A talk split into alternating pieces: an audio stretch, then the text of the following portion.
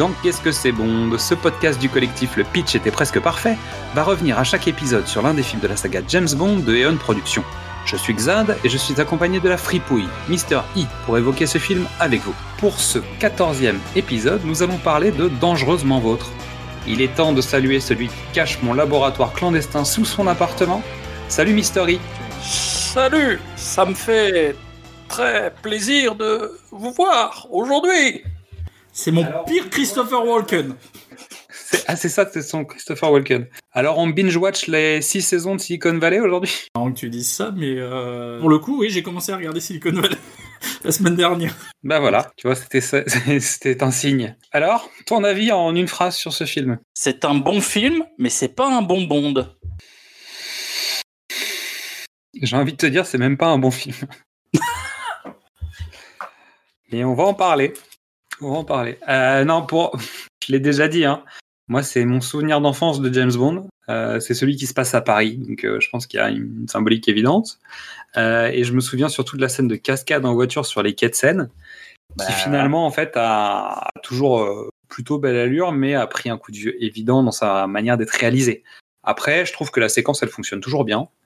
On a vu dans, dans le film précédent qu'en fait les séquences en voiture m'ont pas marqué outre mesure en fait par la Verse mobile, le reste euh, m'a pas trop intéressé. Parce que même la voiture qui est sur les rails du train, etc. Bon, un, voilà, ça marche parce que ça doit marcher, mais bon, c'est pas pas impressionnant. Celle-ci, elle revient un peu sur ce qu'on avait vu dans Rien que pour vos yeux, où il y avait une vraie scène de poursuite en voiture. Celle-là, elle est impressionnante.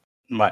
Et après, pour les plus jeunes auditeurs, euh, il faut savoir que le tournage d'un James Bond à Paris, c'était euh, c'était événementiel et euh, on en a bouffé du James Bond cette année-là. Oui. Mais on a eu des couvertures de. Ça faisait le, le 13h et le 20h. euh, mais pendant le tournage, après le tournage, pendant la promo, Roger Moore étant francophone, euh, on y a eu le droit. C'était. ah, vraiment, celui-là, on, on nous l'a on nous l'a biberonné. Ouais, puis surtout que Roger Moore et la France, c'est une histoire d'amour euh, qui, avait démarré avec Amicalement Vôtre. Idem, on en a déjà un peu parlé. A View to a Kill, titre original, 1985, réalisateur John Glenn pour la troisième réalisation, 131 minutes, qu'il a fallu remplir. Euh, les acteurs principaux sont Roger Moore, Christopher Walken dans le rôle de Max Zorin, Tanya Roberts dans le rôle de Stacy Sutton, Grace Jones dans le rôle de Mayday, Patrick McNee, euh, Sir Godfrey Tibet, euh, Patrick Beauchot dans le rôle de Scarpin, et dans le caméléon aussi, parce qu'il était trop cool dans le caméléon. Euh, David Yip dans le rôle de Chuck Lee, euh, Wuhan dans Indiana Jones 2, euh, Fiona Fullerton dans le rôle de Paula Ivanova, Manning Redwood, euh, Alison Doobie, qu'on a aussi vu dans Indiana Jones, mais le 3. Will Bobby Gray qui joue Hans Globe et le docteur Carl Mortner en même temps. Desmond Levlin qui joue Q, Robert Brown qui joue M, Lois Maxwell qui joue Miss Moneypenny, Walter Guttel qui joue le général Anatole Alexis Gogol, Geoffrey Keane qui joue le Sir Frederick Gray, ministre de la Défense, et Jean Rougerie qui joue Achille Aubergine. Tout ça pour arriver à lui en fait. Euh, oh, Plus, plus l'apparition d'une personne que tu n'as pas mentionnée. attends, j'en ai d'autres qui arrivent. Attends, j'ai des choses qui arrivent pour toi. Mince, Tu vas voir. J'en- J'en ai vu un et l'autre je l'ai pas vu parce que j'ai pas fait d'arrêt sur image. Mais peut-être qu'on peut le voir. Bon, on note en tout cas qu'on est dans la saga des, des Gogol. C'est-à-dire que ça fait plusieurs films que euh, Gogol est là et tu sens que c'est tiré de nouvelles en fait. Et que Ouais. les nouvelles c'est des blagues euh, et qu'à chaque fois il y a une blague avec euh, avec Gogol qui va gagner, qui va perdre, qui va venir s'excuser, qui va venir. Tu, tu sens qu'en fait ça a été un peu mécanisé comme ça en fait à l'écriture.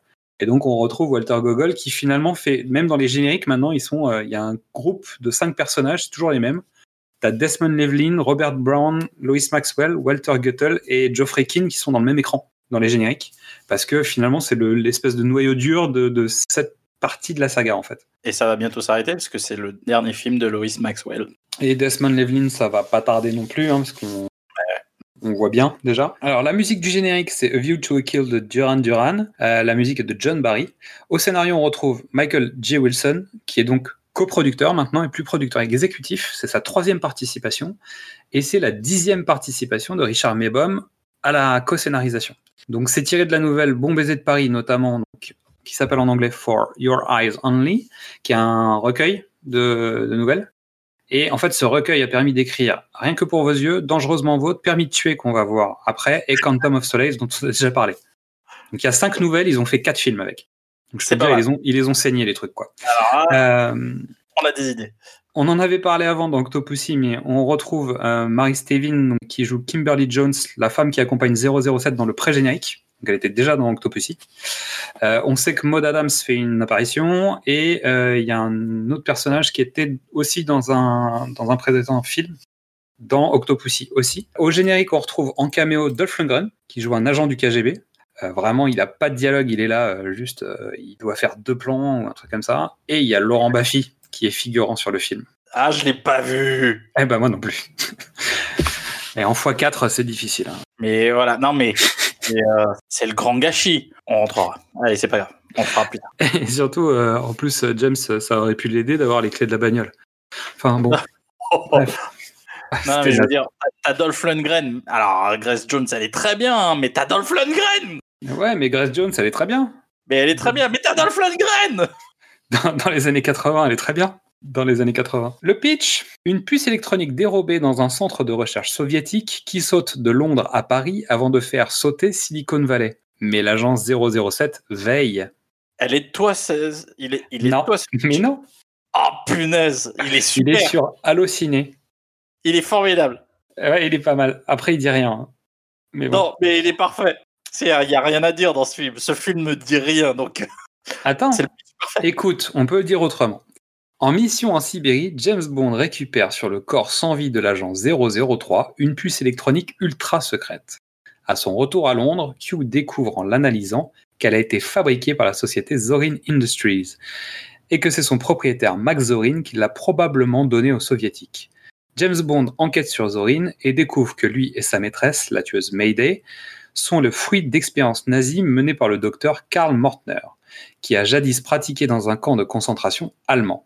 Bond découvre également que Zorin veut détruire la Silicon Valley, sabotant ainsi le marché mondial des puces électroniques. Euh, il tente alors de le contrer avec l'aide de la géologue Stacy Sutton. Ça, c'est le pitch. Ouais, je changerais le fait que euh, le personnage de Mayday n'est pas le fruit euh, d'un eugénisme nazi. C'est juste euh, Zorin, mais euh, sinon, c'est C'est pas mal. Ça tient la route. Peu ou prou, c'est le résumé du film. Après, on voit bien que bon, il y a les Russes, il y a les nazis, il y a, des, il y a, des- il y a de la Silicon Valley.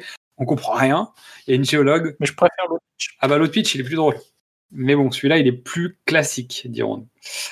Donc grâce à notre machine à visiter le temps, nous pouvons nous promener sans limite sous la tour Eiffel, sans avoir de rendez-vous, sans QR code ni file d'attente. C'est le moment pour nous d'écouter 1985 avec la bande-annonce de Dangereusement Vôtre.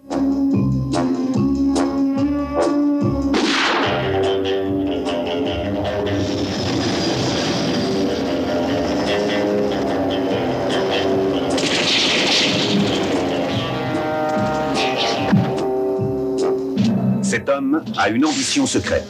Je me propose d'éradiquer la domination de Silicon Valley.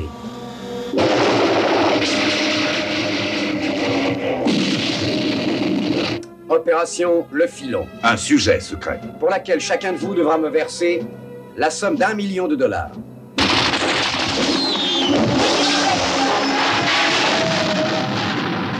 Et une arme secrète. Sur elle, nous savons peu de choses. Elle s'appelle Médée. Je vous envoie de la compagnie. Ah, j'aurais souhaité la vôtre, non? Seul un homme pouvait les arrêter.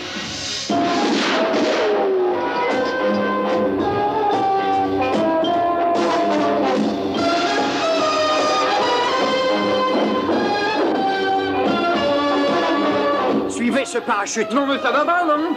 Allez, doucement.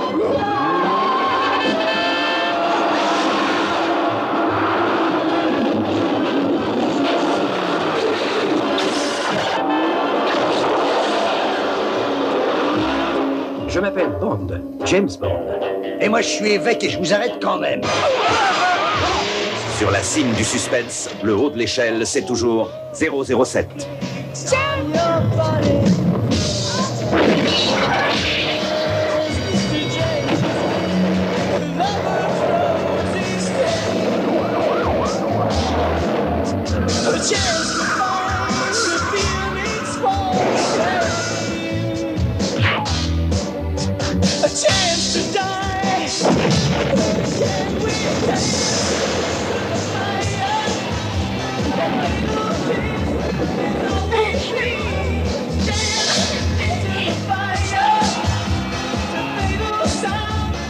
Roger Moore, Tanya Roberts, Grace Jones et Christopher Walken. James Bond a-t-il trouvé plus fort que lui? Vous le saurez en voyant Dangereusement Vôtre. Thème du générique, Duran Duran. La tagline du film As James Bond finally met his match. Alors, de quoi on parle?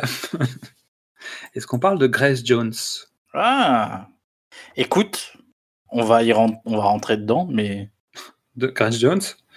autant j'ai des réticences euh, l'univers du cirque, autant euh, Christopher Walken peut me vendre des chaussures, euh, je les achèterai. En blond peroxydé, il est quand même, il tient la route. Il tient méchamment la route quand même. Et tu vois, en, mais c'est un de mes méchants préférés. Mais c'est, mais c'est Christopher Walken quoi. Après, pas en fait, c'est à se demander si en fait on a pris Christopher Walken pour lui faire jouer Max Zorin ou si on Mm. a écrit Max Zorin pour Christopher Walken.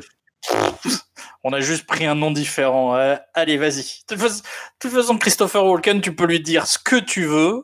Il fera Christopher Walken. Non, mais Sauf disons que là, le mec est complètement barré, il est fou. Il n'y a euh, qu'un réalisateur qui a, qui a réussi à en faire ce qu'il voulait, c'est Cronenberg. Ah, moi, je trouve qu'il est euh, chez, Tarantino aussi. euh, Tarantino, il a réussi à en faire quelque chose. C'est-à-dire qu'en fonction de son utilisation dans les films dans, lesquels il a joué, soit par l'écriture, soit par la mise en scène, euh, il arrive à le jouer de ma- de manière très très modérée, notamment dans Pulp Fiction, il est complètement modéré. Alors que là, il est dans l'hystérie la plus totale, quoi. Mais qu'il est roue libre du début à la fin du film, quoi. Et en même temps, il a aussi ces moments où il est très calme, il y a des moments où il est complètement hystérique, euh, mais ça marche super bien. Non, moi j'ai un, un gros gros doute sur Tanya Roberts. Je sais pas ce qu'elle fout là. Alors, est-ce qu'on se lance dans le résumé du film ou on- va se lancer dans le résumé du film peut-être. Et moi j'ai une, une théorie sur Tanya Robert.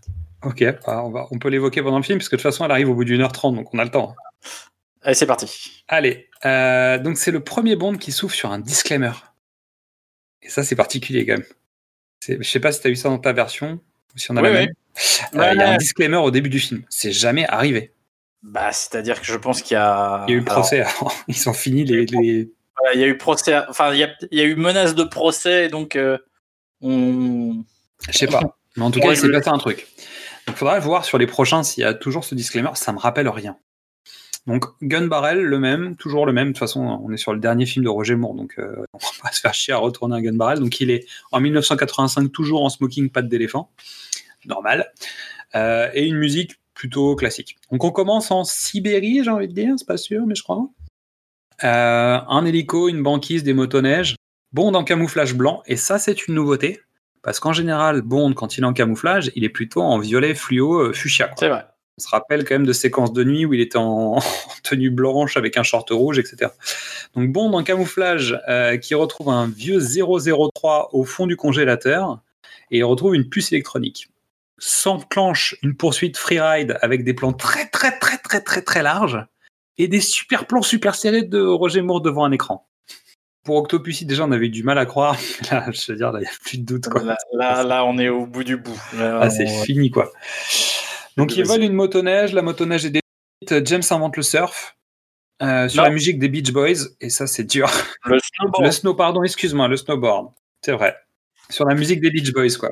Pour le coup, euh, petite digression, on s'en fout, mais alors il l'invente pas, mais euh, enfin, Pas le loin. snowboard a le snowboard a commencé après après dangereusement vôtre. Sur les pistes, il y avait plus que ça. Donc, les Beach Boys, quand même. C'est pas les Beach Donc, Boys, on est à nouveau dans des cités. Non, c'est quoi? C'est un groupe de contre. reprises qui joue les Beach Boys, mais je, ça s'entend, c'est pas les Beach Boys. Ok, donc ça, ça, ça me rassure. Ça change tout. Donc James finit par détruire l'hélicoptère avec une fusée d'alerte, pourquoi pas. Et là, euh, sorti d'un sous-marin rocher dans lequel il va avoir euh, caviar, vodka et microprocesseur avec l'une des Octopussies. Une intro de Bond.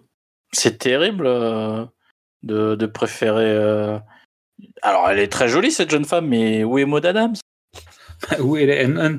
Pause. Euh, c'est pas Helen Hunt, c'est Hélène. Hunt. C'est pas la même. Ah, Pendant c'est qu'on pas en la parlait, même. je- ouais, pendant qu'on en parlait, j'ai dit mais c'est pas possible, genre.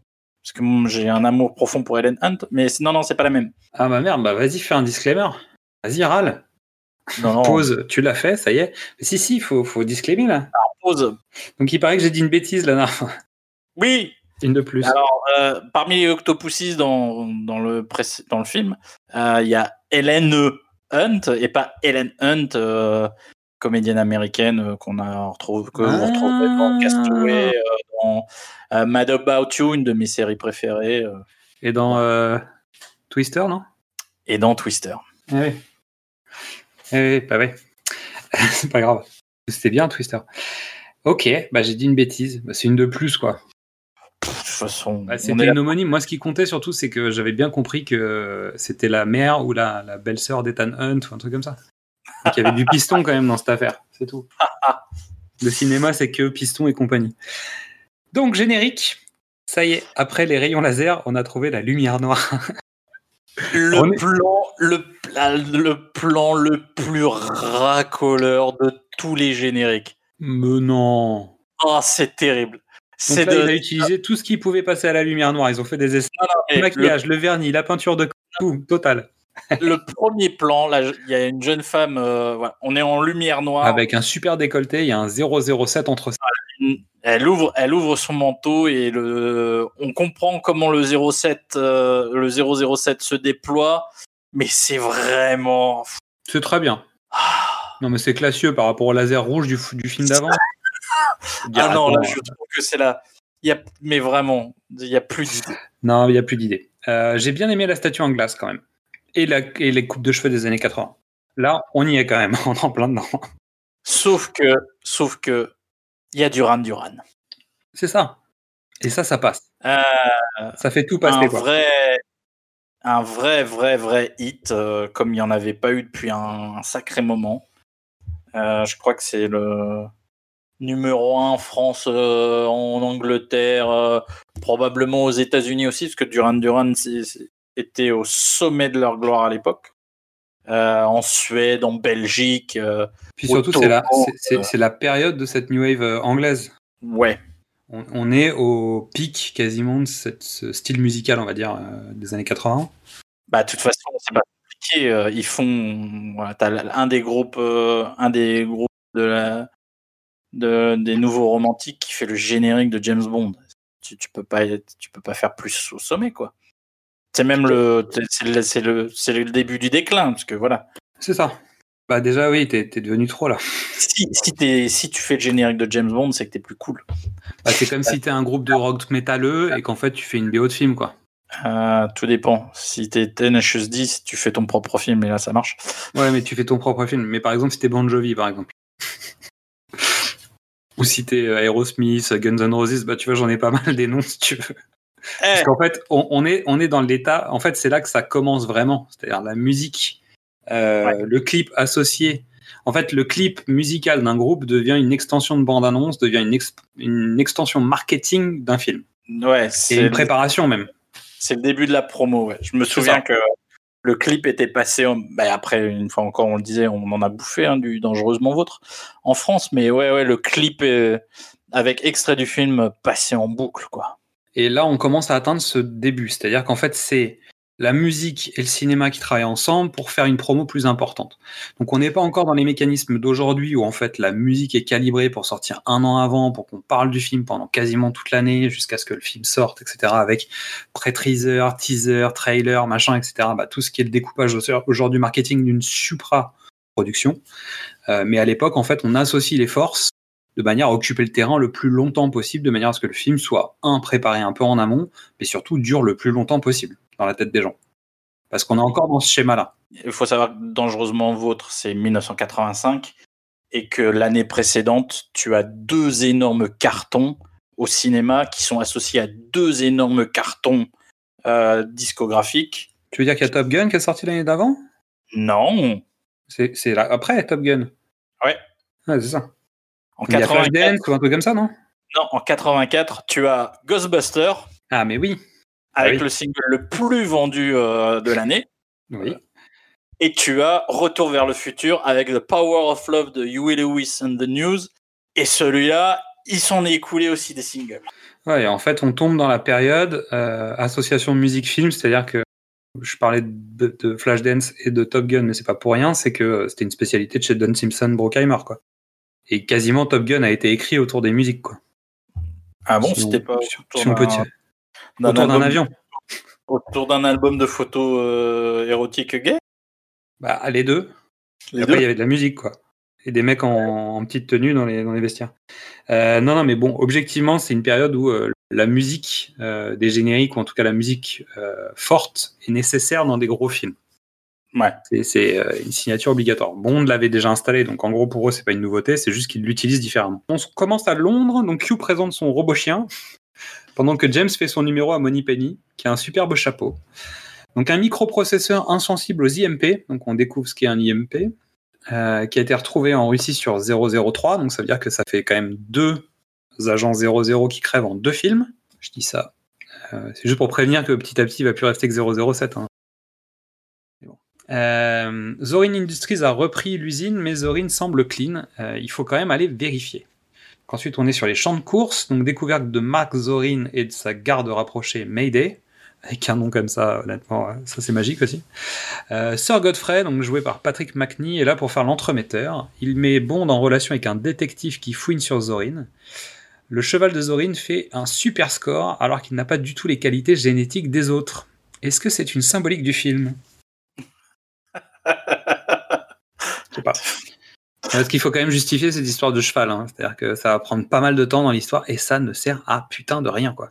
Si, c'est important parce que ça justifie qu'on soit au à l'Ascot, qui est un Grand Prix hippique hyper euh, hyper euh, mondain, hyper prestigieux. Oui. Et- non mais c'est- rules Britannia. Voilà, il y a il faut vendre euh, il faut vendre euh, les joyaux de la couronne, si on peut dire.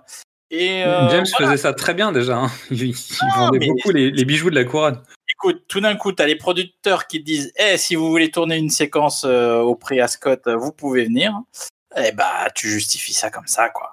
Mais ça va vite, c'est-à-dire que là on atteint, on arrive à la Tour Eiffel, donc dîner dans la Tour Eiffel, bah, déjeuner parce qu'il fait jour en fait, euh, dans la Tour Eiffel. On est à 15 minutes de film. Ouais. Donc en fait, j'ai pré-générique inclus, c'est-à-dire que ça va très très vite. Oui. Donc c'est le problème, c'est après. C'est pas jusqu'à là ça va. Et c'est après que ça va ralentir. Euh, donc dîner dans la Tour Eiffel, James rencontre Achille Aubergine, détective français, qui parle de ses recherches sur euh, Max Zorin. Donc là, on est quand même dans le cliché de de, bah, de Maigret et, et surtout d'Hercule Poirot, j'ai envie de dire. Jean Rougerie, qui est un comédien extraordinaire, d'une bonhomie, d'une sympathie, du qui ex... qui exude la gentillesse et la et l'honnêteté est, est un personne est un joue un, un détective fantastique avec Bien, hein le nom qui ne passerait plus jamais aujourd'hui. C'est-à-dire tu ne peux Ah bah, aujourd'hui mais- tu ne peux plus appeler quelqu'un aubergine. Ouais, mais en même temps, euh, l'autre s'appelait Poirot, tu vois. Donc euh, on est quand même, euh, je veux dire, On on est on est jeu clairement dans la citation. Le jeu de mots. Alors après, euh, Hercule Poirot est belge, donc ça, ça marche pas, mais c'est pas grave. Euh, donc pendant ce temps, l'assistant du spectacle est remplacé sans que personne ne le voie. Euh, L'aubergine est cuite. Euh, James se lance dans les escaliers de la Tour Eiffel. Et vu la forme de Roger Moore, je pense que ça aurait pu être une épreuve d'action à part entière, en fait, si on l'avait vraiment laissé faire. L'inconnu saute, l'inconnu avec un E, hein, saute de la tour Eiffel, ouvre un parachute, James prend l'ascenseur et vole un taxi, passe par les quais pour suivre le parachute.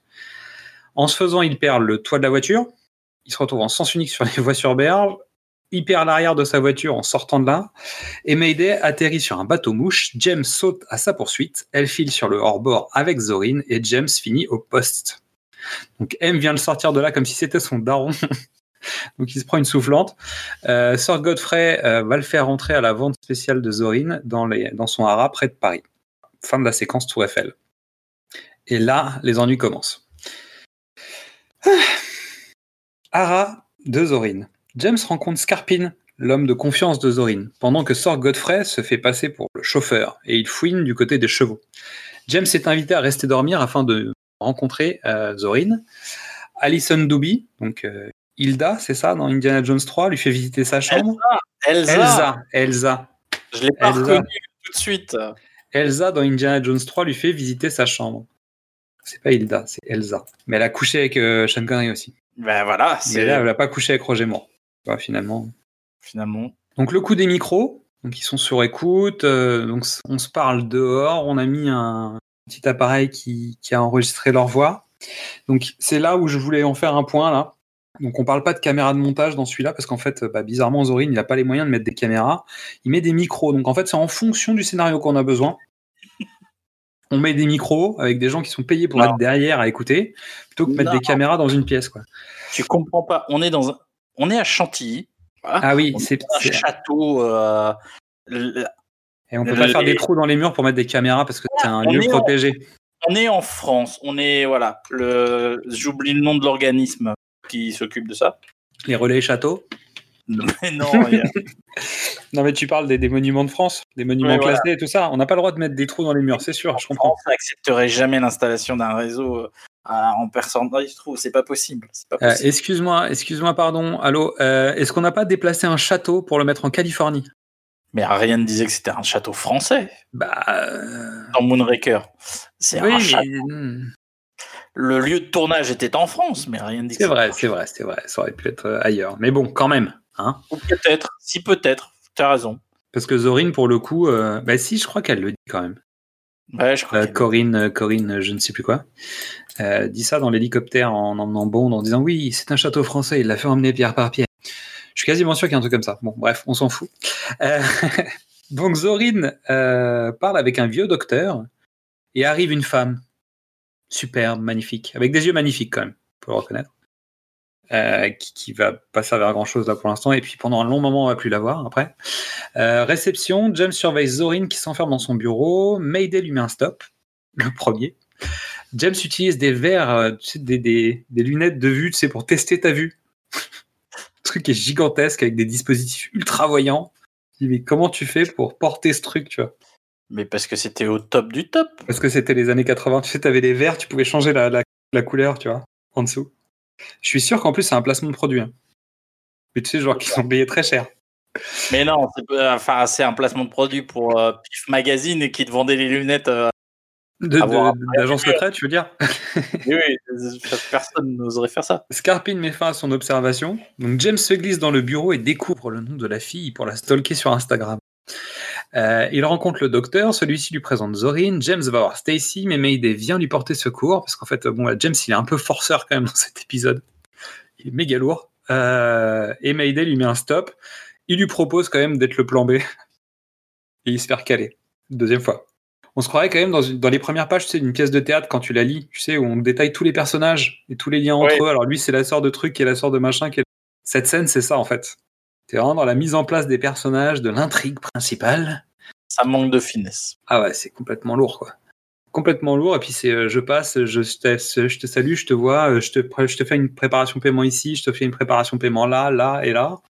En fait, c'est l'enchaînement des débuts de piste, tu sais, euh, pour que tu récoltes tes paiements plus tard, quoi. C'est l'enfer. James est sous surveillance légère, mais ça ne va pas durer. Pendant la nuit, James euh, retrouve Godfrey et lui fait peur. Ils trouvent un labo. Et ils comprennent que le dopage se passe par des puces électroniques qui dopent en fait le cheval euh, grâce à des injections, mais via des puces électroniques. Ils font un peu de désordre dans l'usine McGuffin ca- à carton là. Euh, et Zorin s'entraîne avec Mayday. Euh, elle finit par reconnaître Bond. Ils vont dans sa chambre. Et James en fait n'a pas eu le temps de retourner dans son lit. Donc tu penses qu'il va se faire attraper, mais en fait il fait une version bien à lui du Naked Man, mais pour Mayday. Nice. Et elle se laisse tenter. Comme quoi ça marche The Naked Man. Parce que tu vois, il aurait pu se faire bâcher une troisième fois. Mais je trouve que cette astuce est brillantissime. Parce que jusqu'à maintenant, ils n'ont pas été très finaux. Je trouve que là, ils le sont. C'est assez fin. Alors, c'est lourd dans le. C'est pas. Non, mais je trouve que il s'en sort bien. James a été plus, plus phallocrate et bouffe que ça. hein. Ouais. Mais là, il a à poil dans le lit de la nana quand même. En revanche, je trouve que pour se sortir de cette difficulté, il s'en sort à merveille. Ça fait bien le job. Donc Zorin discute le lendemain matin avec Bond. Pendant ce temps-là, il fait des photos de lui et il demande à son Minitel très très haut débit des informations. Siri lui répond que c'est James Bond, agent 007 avec un permis de tuer. Et ça fait rigoler Zorin. Parce que Zorin est fou. Le défi ne lui fait pas peur. C'est un psychopathe, c'est papa. Euh, je pense que tu peux en mettre d'autres des pattes. Euh, tu peux mettre le paquet direct, mais le paquet de pattes, il y a tout. Il est un peu tout. Euh, donc Sir Godfrey va laver la voiture et surtout en profiter pour prévenir le MI6, mais Mayday va le nettoyer. James va faire une sorte de road rash course à la mort à cheval avec Zorin, qui a une installation d'équitation truquée pour de grandes occasions, avec des mecs derrière chaque obstacle pour trafiquer euh, juste après son passage. J'ai pas compris ce concept. C'est-à-dire que c'est euh, Euh, ouais, non, moi non plus. c'est Running Man mais à cheval. Voilà, exactement. Et, et en plus, il plante ses propres hommes. C'est-à-dire, il a fait venir des gueules cassées, euh, des têtes de truands, etc. à cheval. Alors déjà, avec la gueule des mecs sur leurs chevaux, c'est ridicule. Et en plus, il plante ces gars-là. C'est-à-dire, à chaque, à chaque étape, il en perd trois. Le truc n'a aucun sens. Euh, bon, un peu le bordel de bosser pour Zorin. hein. On voit bien que ses plans sont jamais très clairs. Il, manque une vraie vision de patron, en fait, je trouve. En tout cas, dans ces scènes-là. On verra plus tard que bon, parfois, il a des humiliations. Mais dans l'ensemble, il est plutôt illuminé. Euh, James quitte la piste, tombe sur sa voiture, mais c'est un piège. En même temps, comment il fait pour tomber sur sa voiture là? Maintenant, euh, bah, c'était forcément un piège. C'est-à-dire que Mayday, ça fait 20 minutes qu'elle fait des allers-retours sur la route pour essayer de tomber au moment où il va arriver, en fait. Parce que sinon, Ouais, je vois ouais. pas comment tu fais. Donc, c'est long, j'ai écrit avec euh, 14 points d'exclamation, et on est à 55 minutes de film. C'est très très long. C'est-à-dire qu'il s'est passé 40 minutes entre la Tour Eiffel et maintenant. Et il se passe toujours rien. C'est-à-dire qu'il n'y a pas d'intrigue, on sait toujours pas où on va. Mais si, 55 minutes, euh, Mystery, on sait pas où on va. Oui, mais on découvre, euh, on découvre l'univers. On sait Ah bah, que, on découvre l'univers champêtre. Non, mais on sait qu'il y a. Non, t'apprends plein de choses. T'apprends que Zorin euh, Que triche. Zorin a une maison, que Zorin a un cheval, que Zorin a des hommes de main, que Zorin n'aime pas les gens qui nettoient leur voiture. Oui, avec, tu remarqueras un, un hommage à Cadéo. hein. Bah évidemment. N'importe quoi. Bref, James est assommé. Il y a une fuego Fuego. James est assommé et il est jeté à l'eau. Il s'en sort en aspirant l'air du pneu. Je pense que moi aussi j'en étais là.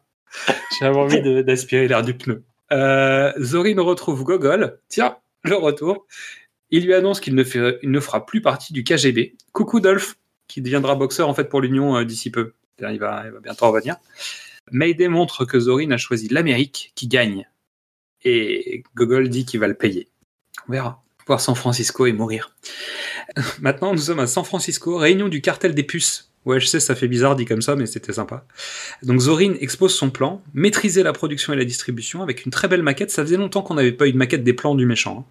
hein. Eh, Euh, Je veux dire, ce, ce, ce décor, cette présentation. C'est pas mal. Non, mais c'est le spectre euh, qui, qui, qui revient, quoi. C'est un bel hommage. Tu veux dire qu'il y a le spectre, il y a le spectre du Il y a le spectre. spectre du spectre. Pas mal. J'y avais même pas pensé. Et on est un peu dans Goldfinger. c'est-à-dire, Tout le monde est surpris par le bruit du truc. En fait, Et non, ouais. c'est la maquette qui sauve. Ah là là. Il y a un obstacle à son plan, la Silicon Valley. On la supprime et on est les boss. C'est ça le plan. Alors après, entre les deux, en fait, c'est un peu le concept du gnome voleur de slip. Je sais pas si tu connais le concept. non. C'est-à-dire, c'est on vole des slips, ensuite il y a une étape, et ensuite on fait des bénéfices.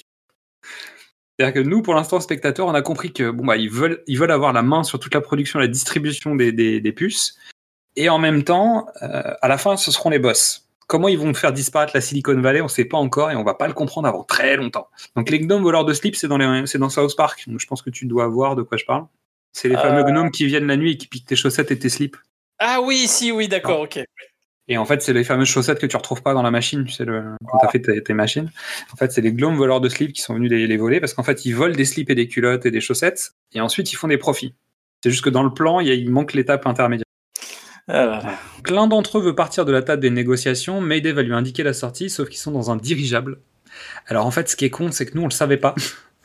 Le mec, lui, il était au courant, donc il aurait dû se douter d'un truc. Mais nous, on pouvait pas s'en douter. Donc pour le spectateur, cette séquence a du sens. Pour le mec qui est dans le truc, on va lui dire non, mais on vous raccompagne à la porte. Je pense que le mec a compris qu'il allait se faire jeter dehors quand même. Il y, a, il y a un moment, on va lui dire ouais, on va vous offrir un rafraîchissement. T'as as compris qu'il y avait une arnaque. En plus, t'as vu Goldfinger, tu sais que ça va mal finir. Attends, un minimum quoi. Tu te renseignes. Donc là, non, ça, en fait, ça marche pour le spectateur. Mais par contre, pour le mec dans le dirigeable, je suis désolé, c'est quand même méga louche quoi. Bon, euh, James arrive à son tour à San Francisco. Il rencontre Chuck Lee. Alors, je vais pas essayer de comprendre s'il y a une vanne derrière son nom ou je sais pas quoi. Le mec est son contact de la CIA sur place. On est à San Francisco. Le mec est asiatique. C'est normal. Ça s'appelle un cliché. On retrouve David Yip, qui était aussi lui-même un cliché dans Indiana Jones 2. Le gars n'a eu que des rôles de cliché. Pardon.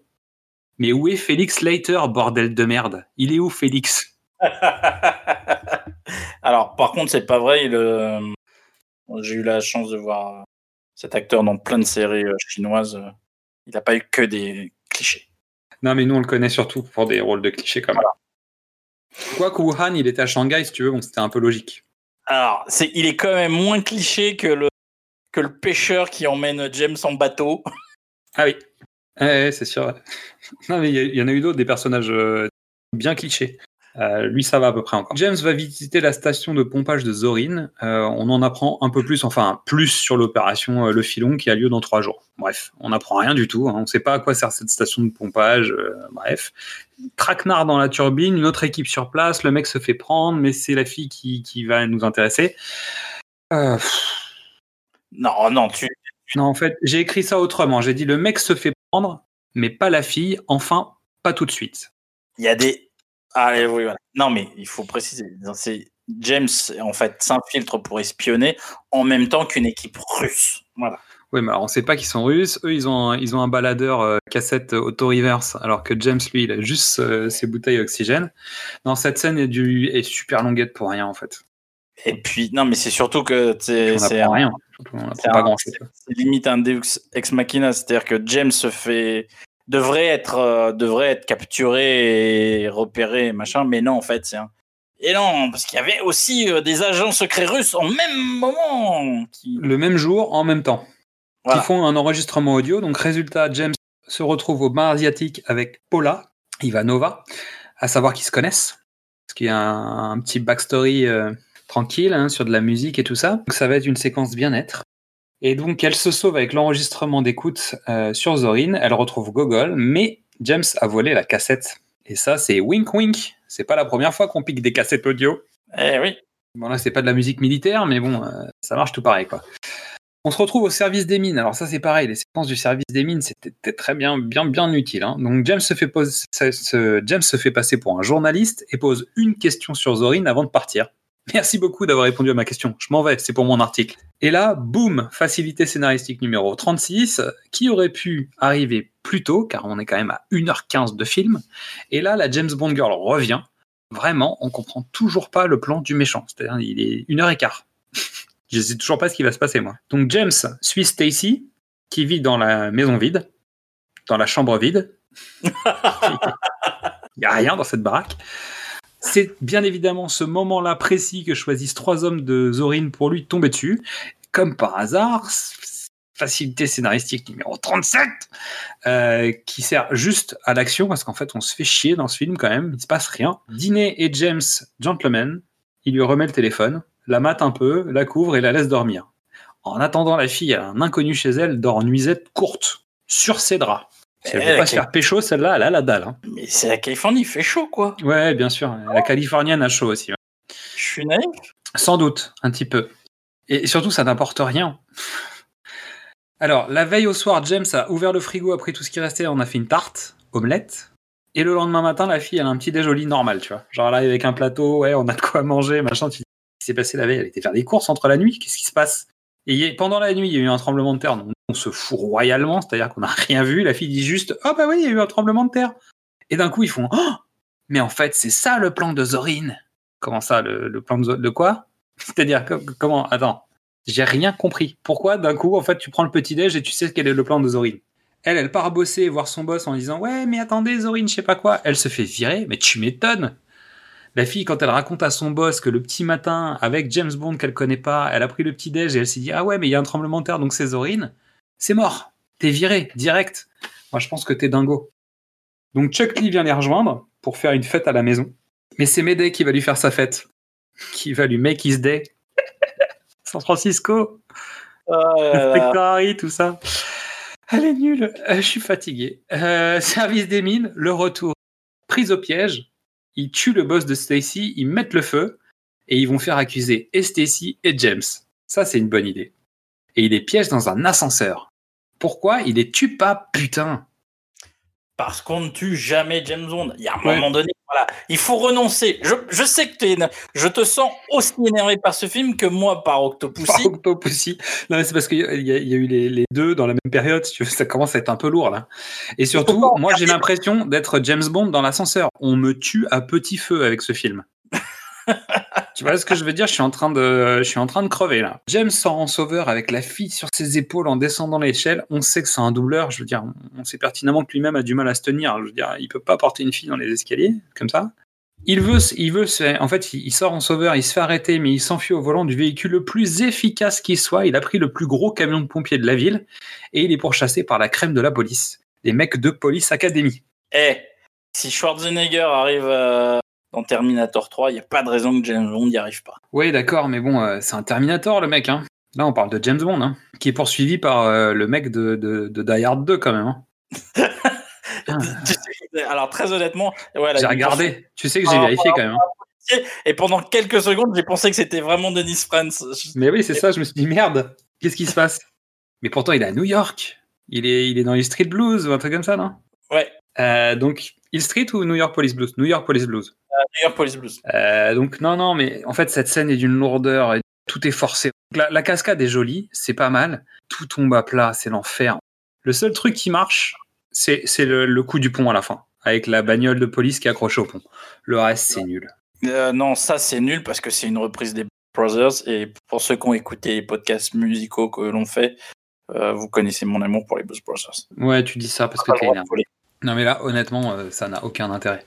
Oui, Et donc, oui, ça rajoute, euh, ça, ça tire le vin. euh, Je veux dire, bah, vraiment, on est en train de foutre de l'eau partout. Et, et pourtant, en fait, on rajoute des scènes d'action. Mais elles sont tellement à plat euh, dans, dans, le, dans le même la narration. C'est-à-dire l'attaque des mecs de Zorin dans la baraque de Stacy, ça n'a pas de sens. Pas de sens. Non. Et cette scène-là, en fait, elle sert à remettre de la, di- de, de la dynamique parce qu'en fait, euh, on se fait chier. Il se passe rien. Qu'on est dans les mines de Zorin, ça, ça, ferait, une, ça ferait un beau titre, ça. Hmm. La recherche des mines de Zorin ou je sais pas quoi, ce serait pas mal. Question à 2 francs. mais j'y crois pas, mais est-ce qu'ils auraient pas réutilisé exactement le matériau qui a servi à, l'us- à la mine dans Indiana Jones et le Temple maudit? Ah, ça, ce serait moche. Mais c'est possible, parce que le décor, ils se ressemblent les décors quand même. hein. C'est-à-dire que tu regardes certains plans d'Indiana Jones, c'est possible que le set il soit réutilisé quand même. Non, je pense que c'est, il a, en plus, il a dû être détruit. Dans Indiana Jones, il est détruit, mais. Euh, et- Ouais, avec de l'eau, mais là aussi, Ah, c'est peut-être les mêmes mécanismes. Non, ils sont à Disney World. Donc, une mine, de la dynamite, des lacs, tout ça pour créer un tremblement de terre dans un tremblement de terre. C'est-à-dire que les mecs, tu sais, on est quand même dans, dans Shark in the Pool, tu vois. On va créer un tremblement de terre dans le tremblement de terre. Tu sais, c'est euh, Sharknado euh, 24. Donc c'est quand même pas très clair. Euh, et, et la spécialiste, elle est nulle pour vulgariser. Vraiment, on comprend rien en fait à ce plan. Ça a l'air de rien, Roland Emmerich en a fait deux films. oui, sans doute. Mais bon. Euh, donc Zorin fait bosser tout le monde et il tue tout le monde. Le mec, c'est le meilleur patron du monde. C'est-à-dire qu'on on râlait beaucoup après le spectre quand même parce qu'on trouvait que bon, le plan était. euh, on on, on s'est un peu plaint de Strandberg parce qu'on trouvait que le plan était pas très clair. Mais là, Zorin, le plan est un peu plus clair que Strandberg. En revanche, faut pas bosser pour ce gars. hein. Ah bah non. Le mec n'en a rien à foutre de toi. D'un seul coup, il fait sortir, il fait popper quand il a besoin des femmes de main. Parce qu'en fait, on les a vues une fois dans le château, ensuite on les a plus vues, ensuite on en a revu une au moment où il fallait foutre le feu. Dès qu'il y a des trucs à faire, en fait, il fait rien, lui. C'est-à-dire qu'il fait travailler des femmes. Donc en plus, c'est un esclavagiste sexiste, tu vois. Il bute tout le monde. Euh, non, vraiment, c'est l'enfer. Euh, les femmes de main de Zorin pourchassent James et Stacy. Et Mayday est sur leur trace, les deux autres, on s'en fout, on sait même pas ce qu'elles vont devenir. Zorin bute tout le monde, il fait exploser partout. Au-dessus de ses propres explosifs, tu sais, le- la vraie zone d'explosion, c'est-à-dire il fait péter des trucs au-dessus et tu dis, mais qu'est-ce qui, qu'est-ce qui te prend dans ta tête? Bah Genre- tu. Non, je suis désolé, il a un plan. euh, personne Ouais, ne Il a un plan, il a un plan. Tirer à la mitrailleuse dans un endroit juste à... Je te rappelle que dans, dans Aliens, on retire les flingues de tous les militaires pour éviter de faire péter l'endroit, en fait. Ouais, Et non, lui, il mais- arrose à la mitrailleuse avec, euh, avec euh, Scarpine, juste parce que ça, c'est marrant le tir au pigeon, tu vois. Ouais. Pigeon étant les gens qui ont travaillé pour lui gratos parce qu'il va jamais les payer. Mais c'est un psychopathe. Ouais, c'est un psychopathe. Ça, c'est pratique. Donc Stacy sort, mais James et Mayday sont coincés. Euh, Zorin s'est barré, laissant Mayday qui décide de changer de camp. Et ça, ça tombe bien alors. Ils doivent désamorcer le système avant qu'il ne fasse tout exploser. Mayday se sacrifie, mais James doit buter Zorin pour elle. Zorin kidnappe Stacy. Pourquoi? Facilité scénaristique numéro 350. Donc James s'accroche au super dirigeable pendant à peu près 4h30. Comment c'est possible? Ben, Le euh, vieillard. Non, mais L'arthrite, l'arthrite fait qu'il peut, il peut plus lâcher. Tu vois? Sinon, il aurait lâché. je suis désolé, c'est une mauvaise foi parce que dans Octopussy, il se tient à un avion qui fait un looping. Alors, il n'y a pas de raison qu'il puisse pas se tenir à une ficelle. Hein Comment ça nous faire chier hein? Ils essayent de le mettre dans un, dans un immeuble, mais vraiment, ils tentent pas vraiment l'affaire. Quoi. Parce que je veux dire, si tu veux vraiment réussir à balancer James dans un immeuble, tu le fais, il n'y a pas de discussion. Et disons qu'il y aura moins de chances que le mec t'accroche que quand tu essayes de faire ça contre le pont de San Francisco, qui a eu cette idée de merde. Et Zorin dit ouais, on va l'écraser sur le pont. ça va être rigolo. Le mec il s'accroche, il fait deux nœuds et en fait c'est fini. Game over Zorin, t'es coincé maintenant. Alors qu'il y avait je sais pas combien d'immeubles à San Francisco dans lesquels tu peux l'éclater dans les vitres. hein. Je peux dire, il accroche pas, il accroche pas la corde à une vitre. Ça c'est John McClane qui fait ça. hein. Ce plan a été de la merde. Donc Scarpin est obligé de sortir parce que Zorin lui ordonne de le faire et le mec fait Ok, t'es chiant, hein, mais bon, je vais y aller quand même. Je pense que je vais mourir, mais je vais quand même le faire. Scarpin, euh, bah, en fait, il se, fait, il se fait pas désinguer tout de suite. Zorin se fait buter.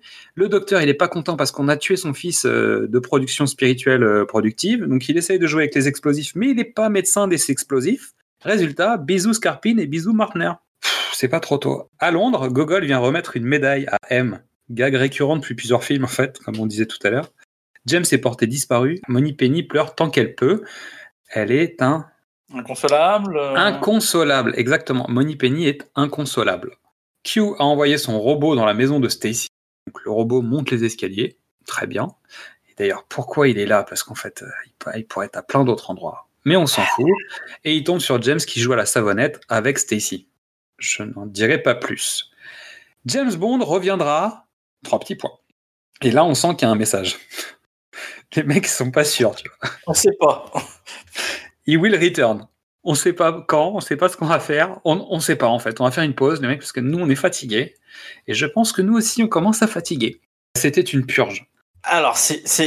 Est-ce que c'est parce que Octopussy m'a brisé Que finalement ça t'a fait du bien. J'attendais plus rien de rien et que c'est comme tu peux pas faire pire que le pire, donc tu fais moins mal. Donc c'est moi j'y ai trouvé de la. Alors effectivement, euh, en t'écoutant, il se passe rien, c'est long. Mais moi, alors pour le coup, moi j'ai Tu trouvé. que je suis un- une mauvaise foi sur mon résumé, c'est ça que t'es en train de dire Non non c'est pas. Non non, tu tu j'écoute et j'entends euh, ta souffrance. Euh, mais oui, l'intrigue est hyper simpliste et, et hyper con, etc. Par contre, Bah, oui et non, parce qu'en fait tu mets du temps à avoir les infos quand même. Non, mais on est d'accord, mais, mais j'ai trouvé que la réalisation et le montage, hormis les, les ajouts des scènes d'action euh, à San Francisco, on est d'accord que c'est pas très Au intéressant. quoi. On est, on est d'accord que la course de chevaux euh, est, est bizarre, mais j'ai trouvé que le- il y avait un rythme euh, qui se tenait. Contrairement à Octopussy où on part dans tous les sens, euh, là je trouve qu'on se retrouve dans un dans quelque chose qui est proche de l'espion qui m'aimait, etc. On est euh, Ouais, je vois, je vois ce que tu veux dire. Après, on peut, on peut quand même dire pour Octopussy, pour l'aider, que finalement c'est la pieuvre. Donc il fallait bien que les différentes pattes de la pieuvre se mettent autour de cette intrigue. en intro, je disais que c'était un bon film, pas un bonbon. Non, c'est pas un bon film, faut être honnête. Mais euh, il y a des aspects qui sont qui sont plutôt pas mal, quoi. Bon, alors, si on a trois moments à noter sur ce film. Ah. Alors, mais c'est vraiment du personnel personnel. Hein. Comme je l'ai dit, j'adore Jean Rougerie et euh, voilà, le, le détective aubergine, c'est un bonbon extraordinaire. La séquence de la voiture euh, sur les quais, mais pas pour les raisons qu'on pense. Parce que je trouve que en- euh, volontairement ou involontairement, probablement involontairement, euh, c'est un magnifique hommage euh, à Buster Keaton Mhm. ou ou alors au cornio, mais ça c'est Au cornio, voire un... aux gendarmes. Parce qu'en fait, c'est un sujet qu'on avait, qu'on avait évoqué en off, euh, en fait, sur Rien que pour vos yeux. Euh, la deux chevaux, on l'avait déjà vu dans le, dans le oui gendarme. oui bah oui oui. Non, mais là, il y a une Euh, vraie séquence. En tout cas, le, le- la séquence fonctionne. Ouais, on est d'accord. Et toujours, toujours aujourd'hui. Et puis euh, bah, je le répète, il y a pas en fait, il y a pas il y a pas il y a pas de bons moments dans ce film, faut être honnête. Mais euh, mais si je dois retenir quand même un truc, c'est c'est Christopher Walken qui Ah ouais. Ah qui ouais. est mon méchant préféré. Mais mais c'est parce que c'est Christopher Walken. Par Mais contre, surtout, on en reparlera plus tard, parce que je sens que tu me dis ça aujourd'hui, mais tu diras pas ça jusqu'au bout. Hein. non non, on est non, y a Je pense que tu as, une méchante préférée qui arrive euh, bientôt. Il y a, Il y a bientôt, bientôt ma méchante préférée de tout le temps. Par contre, il y a, en, en découvrant le film, la séquence complète dans la mine Mhm. M'a a, a réveillé quelque chose en moi. Euh, Voilà, on a on a un comédien blond peroxydé qui décide de détourner de l'argent, de devenir riche en creusant un trou dans un tunnel, en mettant de l'eau. C'est moi ou c'est derrière Ah non, c'est scandaleux. mais, mais franchement, mais Oui, non, mais je, je vois le rapport. Je vois le rapport. Je vois. Mais- Mais c'est c'est abusé. Là, t'abuses, là. Non, quand, quand, il a quand il décide de noyer le truc, je me dis, mais en fait, c'est là que les mecs de Die Hard 3, ils ont chopé l'idée. C'est le troisième fer Gruber. C'est Max Gruber. C'est obligé. En même temps, il est russe, euh, russo-allemand, je sais pas quoi. Ça marche? Non, mais tu veux, enfin, C'est leur père. En fait, il a eu deux fils et c'est les, frères Gruber. Et la sœur Gruber. là, c'est Euh, au prochain. euh, ok. Edouard Donc, euh, bah, moi, j'ai- noté la voiture sur le point à San Francisco, ça m'a fait marrer avec la police. Euh, la voiture accrochée en haut, en tout cas, ça m'a bien fait rire. Mais euh, pff, voilà, rire euh, parce qu'il fallait. Euh, et puis la mine et son décor. Dans l'ensemble. Le set est pas mal. Donc, si je dois résumer mon avis euh, en une phrase, si je dois résumer mon avis, ce serait Max Zorin contre l'iPhone 007. Ah, Elle est pas mal. Voilà. Euh, alors, juste avant, avant Ouais. ton avis, euh, petit aparté, je suis persuadé que l'invention de Q euh, espionne, euh, le jeu, cette espèce de chien espion, c'est une référence euh, à K9, euh, un des compagnons du Docteur Who dans les années 70. Et voilà, qui est, qui est un truc hyper anglais et tu peux pas faire Très ouais. tu peux pas faire plus anglais que ça, mais comme t'as pas les droits et que ça a rien à voir, tu, tu vois, de manière très très détournée, tu fais référence à ça. Ok. Voilà. Ça, me, ça me paraît réaliste, concret. En tout cas, bonne, une bonne possibilité. Donc, nous terminons euh, la saga Roger Moore, ça y est. On arrive au, Ah ouais. au bout. Du plus que tard des James Bond. Eh oui. C'est vrai. Euh, eh oui, c'est le plus que tard des James Bond. Donc, pour l'instant, dans les stats, Sean Connery avait chopé 16 fois. Donc, ce qui faisait environ 2,67 fois par film. Ah, je- Dans ma tête, je me dis, il va pas faire la statistique. si, j'ai trouvé les stats évidemment. Je les ai pas faites moi-même, mais je les ai trouvées. George Lazenby a pécho trois fois, mais trois fois dans le même film. Gros score. Gros score. George, George. Et Roger Moore a pécho 19 fois, ce qui fait 2,71 fois par film. Ensuite viendront Timothy Dalton avec 4 fois à pécho, donc 2 par film. Pierce Brosnan qui va pécho 10 fois, 2,5 fois par film. Et Daniel Craig, celui qui bande mou, euh, 4 fois, donc soit Oh. 1,33 fois par film. Tu peux pas dire ça. Si je peux. Euh, je peux complètement dire ça. Parce qu'en fait, il s'est fait briser les couilles. Donc à un moment, euh, on le voit. Et, hein. euh, faut, faut que ça, faut que ça guérisse. Ça marche plus. Non, non, c'est l'amoureux. C'est l'amoureux du groupe. Ouais. Il va quand même laisser, il va quand même laisser certaines femmes sur le carreau sans les avoir touchées. Donc euh, je reconnais que Daniel Craig c'est quand même l'amoureux de service. Il est un peu fleur bleue, euh, fleur noire euh, plutôt, tu vois. Quoique non, c'est le gothique. tu sais, c'est le, le émo. C'est l'émo du groupe en fait. C'est le mec qui est habillé en noir et qui, qui est dans un coin et qui parle à personne. Très pénible. En tout cas, gros score, Georges Lazenby. Comme quoi, les années 60 euh, et les collages à beau, ça marche, tu vois. C'est tout. Donc, je- Roger Moore a, a- a cumulé le plus, mais finalement, en stats par épisode, bah, Lazenby, quoi. Et en plus, il se marie dans l'épisode. C'est vrai. Donc, le mec fait un meilleur score que les autres en se mariant. S'il te plaît. Alors, ok, il y a la nuit de noces, euh, bon, il peut déraper. euh, on sait pas. Mais bon. Voilà pour les statistiques. Donc, je, je- voilà. Donc, avec, euh, si j'ai une autre statistique qui dit qu'en fait, il a plutôt été tapé dans les anglaises. Le, le podium, en fait, des, des femmes de Bond, c'est anglaise, en deuxième, américaine, en troisième, française, en quatrième, suédoise. Ça me Ouais. paraît. Tu parles des, de l'origine des comédiennes? Oui. Ouais, pas des, pas, pas des personnages. Non. On est d'accord. Non, non, mais il y a de la blonde, quoi. Ah bah. Il y a de la blonde et après il y a de la brune. Euh, non, mais voilà, pour l'origine des actrices, évidemment. Nous sommes en 1985 et on parle de la Silicon Valley. Mais que se passait-il vraiment dans la Silicon Valley en 1985 que faisaient nos chères têtes blondes de la Silicon Valley à l'époque. Donc en 1985, un certain Steve Jobs est limogé du conseil d'administration d'un certain groupe Apple par son partenaire et ami euh, John Scully. Cette date marque aussi la fin d'une amitié, amitié entre guillemets, entre Steve Jobs et Bill Gates, puisque Steve Jobs accuse Bill Gates d'avoir plagié sa modélisation de fenêtre de navigation dans le logiciel de Microsoft, tirera son nom Windows. Tiens, Bill Gates d'ailleurs, euh, à part supposément voler euh, Steve Jobs, euh, développe la gamme de logiciels Microsoft, Microsoft Office, traitement de texte, tableur, base de données, utilitaire, jeu, et c'est aussi la création du système d'exploitation Windows. Donc il a volé à, Oui. à Jobs. Et ça, c'est pas grave, on n'est pas obligé de le dire. Et il prépare son entrée en bourse parce qu'en 1986, Microsoft entre en bourse et Bill Gates devient milliardaire. Tu vois, il aurait mieux fait de faire tout péter euh. Zorin. On aurait dû le laisser Ouais. faire en fait. Euh, je, je suis persuadé que. Alors, ça doit pas être Zorin, mais ça doit être euh, Zoron ou Zarin. Zo- doit y avoir, doit y avoir une, euh, une boîte de la Silicon euh, Valley euh, qui, de- où, où tu te dis non, je vais, je vais vous coller un procès au cul. Qui a nécessité un disclaimer, tu veux dire? Ouais. Ouais, je vois. Pendant ce temps-là, Jeff Bezos est à l'université de Princeton où il sera diplômé en 86 avec un Bachelor of Art and Science en sciences de l'informatique. Lui, il va faire quelque chose de son avenir. Je sais pas quoi, mais ça sent bon. Elon Musk, lui, il a 14 ans et deux ans plus tôt, il a vendu son premier jeu vidéo pour l'équivalent de 500 dollars. Ah, lui aussi, je pense qu'il va faire quelque chose plus tard. Ça devrait aller.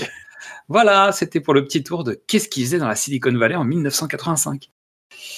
Donc c'est, on parle des gens d'aujourd'hui, hein, parce qu'évidemment il y avait d'autres boîtes, hein, mais c'était Ouais, rigolo ouais. de savoir ce qu'ils faisaient. Elon Musk, 14 ans, c'est pas mal.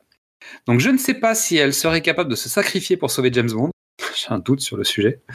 Mais il est fort possible que l'on puisse compter sur elle pour se venger d'une tierce personne. Le plus simple reste de lui demander. Midissa, qu'as-tu pensé de ce dangereusement vôtre? Salut à tous pour ce dernier volet avec notre amicalement vôtre Roger Moore. Ce quatorzième volet a été appelé pour l'occasion Dangereusement vôtre. C'est très inspiré. Bravo les gars. Ce film est pas trop mal. Pour commencer, JB se la raconte sur un snowboard, euh, et le pire c'est qu'il gère, ce con. Il finit dans un sous-marin ou un sous-glacier. Enfin, je sais pas du tout comment appeler ce bordel. Mais en termes de méchants, on a du lourd. Zorin est un psychopathe, sociopathe et sadique, doublé d'un fils de stéroïdes qui laisse sa meuf Mayday, une femme un peu farouche, mais qui murmure à l'oreille des chevaux, mourir pour que son plan fonctionne. Ah bah c'est con parce que c'est grâce à elle que tout va capoter. Chah, Zorin. Je suis grave étonnée, mais très étonnée même du comportement de JB avec Stacy. Attendez, l'a mise au lit pour se la caler derrière l'oreille et dormir sur un fauteuil. Non, vraiment, je suis fière.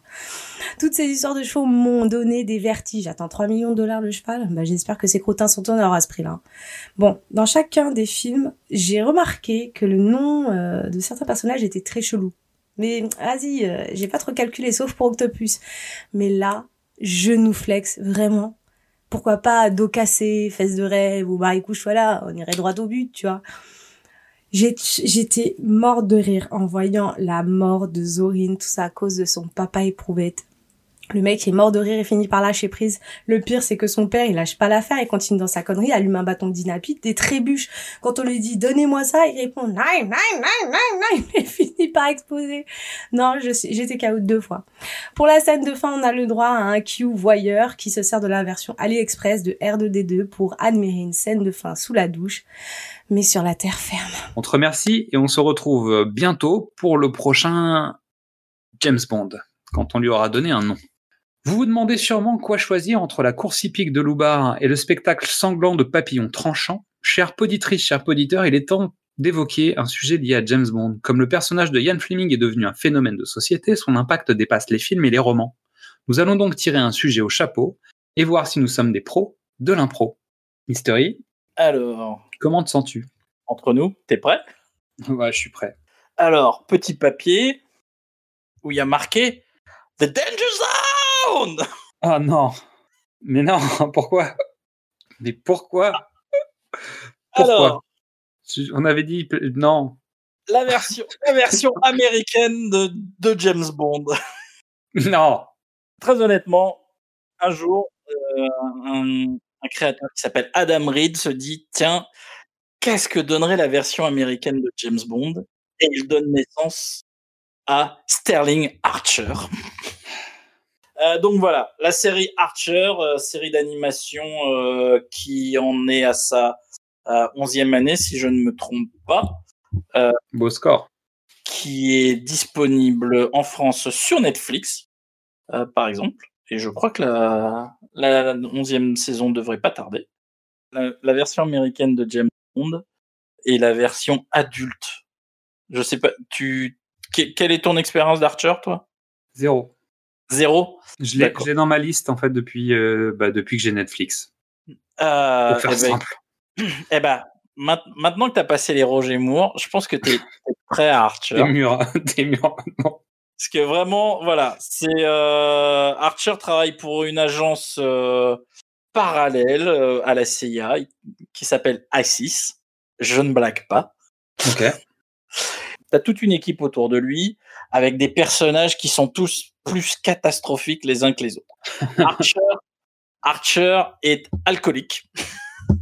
Ok. C'est une bite à patte, mais vraiment, lui, il est pas à 2,67 de moyenne. hein. Lui, euh, il en est- à 50. Il a un daddy issue de la taille euh, du Minnesota. La directrice de l'agence pour laquelle il travaille, c'est sa mère, qui elle-même est une alcoolique au dernier degré. Euh, et toute son équipe, euh, c'est juste que des cas, sau- que des cas terribles, quoi. Mais c'est cru, Ça, ça fait envie. ah non, mais c'est cru, c'est drôle, ça démonte tout ce qui, tous les, tous les tropes de, de l'espionnage. Euh, c'est des dialogues savoureux. C'est surtout et avant tout des dialogues et des comédiens au service de ces dialogues qui sont extraordinaires. On est d'accord que c'est une série d'animation. Hein. C'est une série d'animation, ouais. On n'a pas précisé jusqu'à maintenant, mais c'est une série d'animation. Voilà. Euh, le pers la, la, la voix de Archer, c'est John H. John Benjamin, qui est vraiment, qui a, tu vois, une espèce de gravité et euh, absolument aucun recul sur lui. C'est fantastique. Euh, Judy Greer, comédienne que j'adore, euh, qu'on connaît, qu'on a vu dans Les Descendants, qu'on a vu euh, dans Aristide Development. C'est la secrétaire qui arrête pas de montrer ses seins à Jason Bateman. Oui. Euh, Il y, a, il y a évidemment une, une Archer Girl, mais pas du tout, euh, voilà, une James Bond Girl, euh, Lana Kane, qui est d'une sensualité extraordinaire, dont la voix est en VO est faite par Aisha Tyler, qui est, qui est cassante, qui est terrible, qui est magnifique. On a aussi Chris Parnell. Euh, Chris Parnell, c'est un des, un des anciens du Saturday Night Live. Et c'est lui qui joue la, qui de, aussi fait la voix du, du père de Rick dans Rick et Morty. Ok, d'accord. Mhm. Et bah, il a un personnage, voilà, il a une voix très particulière. Et bah, alors le père de Rick et Morty, c'est l'un des plus grands losers de la terre, mais là aussi, son, son personnage, euh, c'est vraiment, c'est vraiment pas terrible. Et toute cette, euh, cette euh, assemblée euh, vit des aventures d'espionnage et c'est vraiment, mais bah, écoute, il a, il a remporté plein de prix, euh, il est renouvelé. De toute façon, quand une série d'animation on arrive à sa onzième année, c'est vraiment C'est qu'a priori ça tourne. hein. ça tourne bien et vraiment vraiment c'est très drôle. Euh, ils ont eu l'intelligence euh, de de trouver des de trouver un pivot qui leur permet d'exploiter euh, pendant deux ou trois saisons d'autres univers. Ok. C'est-à-dire que tout d'un coup, bah, pour, dans une espèce de soap, euh, Archer est dans le coma, donc tout d'un coup, tu vois, il, il rêve euh, qu'il est dans un vaisseau spatial, euh, par exemple. Mhm. Et donc euh, voilà, on a toute une saison autour de Alien, plus ou moins, et mais de tous les films de science-fiction, voilà. Mais vraiment, c'est si vous voulez, c'est l'antidote parfait à Octopussy et dangereusement. C'est-à-dire si vous êtes gavé, que vous en voulez plus et que vous vous, vous collez 20 minutes devant un Archer et vous retrouvez euh, euh, foi en l'humanité. En tout cas, c'est bien vendu. Bah merci. Ça me va bien. Je, je, je suis tenté d'en savoir plus. Alors, nous arrivons euh, sur le dernier segment de notre émission avec la chanson Rejetée. Donc, nous allons passer ce soir un extrait d'une chanson qui s'appelle Shadows of the Big Man de Chris Rea, qui est un, un morceau rejeté de Tomorrow Never Dies. Euh, juste parce que voilà, j'ai besoin de redescendre quoi. Après, un peu monté haut là ce soir. Euh, sur, cette, sur cet épisode. On est un peu monté haut sur cet épisode, donc il est temps de redescendre. Et Chris Rea, c'est bien pour redescendre. Je sais pas ce que t'en penses, mais euh, Bah, Chris Rea, c'est une voix d'abord. Non, Chris Rea, c'est d'abord un compo- une composition, parce qu'il est. Je trouve euh, qu'il écrit des trucs classe. je suis d'accord. Ensuite, il y a, il y, a un- il y a un voile dans sa voix qui est, euh, qui est inimitable. Il y a de la blessure, tu sais, tu sens l'homme fragile, mais l'homme qui a du vécu. Il y a de la gravité, il y a de la tristesse. Le mec a de la bouteille, tu sens qu'il y a de la vie en fait derrière ce- cette voix en fait. Ouais, Elle raconte des choses sans rien dire. bah, c'est un, un Rod Stewart, c'est un Tom Jones. un- Ouais, mais avec une gravité différente. C'est-à-dire qu'un Tom Jones, euh, la Tom joie, Jones, c'est la joie. c'est l'alcool qui, qui joue et, et la dépression. Alors peut-être qu'il a l'alcool, il a l'alcool joyeux et la dépression joyeuse. Alors que Chris Rea, il est au bout, quoi, tu vois. Tout le temps. Ouais, Voilà. Son prochain souffle peut être le dernier, quoi. Tu, vois. tu sens que le mec, il est, euh, il a des choses à te raconter quand même. Non, non, c'est hyper élégant. C'est dommage, hein, ça aurait bien marché. Ah, mais bon. Tomorrow never dies. Mais bon, euh, au moins il l'a réutilisé sur un de ses albums. euh, C'est ça, ça marche. Donc c'était euh, l'ami Chris Rea. Et nous allons vous remercier de nous avoir suivis cet euh, folle épisode, euh, cet épisode complètement fou. On dit au revoir à Roger Moore, bisous. Merci Roger. Merci Roger, on se revoit dans le grand tournoi. Non, c'est pas bien, faut pas faire ça. Non plus, il a fait quelques. Il, a fait quelques trucs entre les deux quand même. Ah, mais il s'est il s'est arrêté pour être un, un ambassadeur de l'UNICEF euh, extraordinaire. Non, mais donc respect en fait pour l'étape Roger Moore. Ouais, ouais. Parce que ça reste, il y, a- il y a quand même des grands bondes dans sa, dans, sa, dans sa partie à lui, il y a quand même des grands bonds. Euh, hein Bah, il, y a, il y a des grands bonds. Il faut faire des grands bonds entre deux films sympas, tu vois. Voilà. Des grands bonds à faire. Euh, non, mais t'es d'accord que l'espion, l'espion qui m'aimait, Ouais, l'espion qui m'aimait, Hein le- ce sera celui qui restera. De... ce qui est quand même catastrophique parce que si vous avez déjà écouté le podcast au sujet de l'espion qui m'aimait, on dit que c'est un remake d'un film de, de Sean Connery. Donc résultat, bon bah en fait, euh, Roger Moore est le meilleur Sean Connery euh, hors Sean Connery.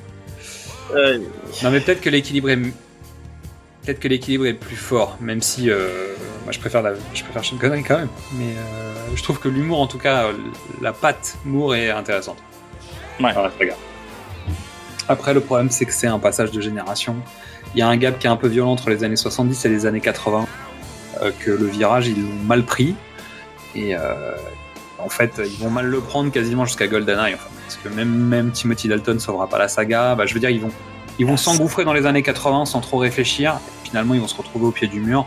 Ils vont devoir tout faire sauter pour que euh, on revienne avec un GoldenEye tout beau, tout neuf, euh, avec une nouvelle dynamique, une nouvelle énergie et euh, entre guillemets quelque chose de neuf qui peut aller plus loin et qui finalement va pas aller très loin parce qu'ils ont tout cramé dans GoldenEye. Mais on en reparle. Et donc on termine l'émission, comme le veut la tradition, sur le morceau du prochain film qui s'appelle Living Daylights de AA, un morceau que j'affectionne particulièrement parce que j'aime beaucoup ce groupe et que je trouve le morceau très sympa, qui est la musique du film Tuer n'est pas joué. Allez, salut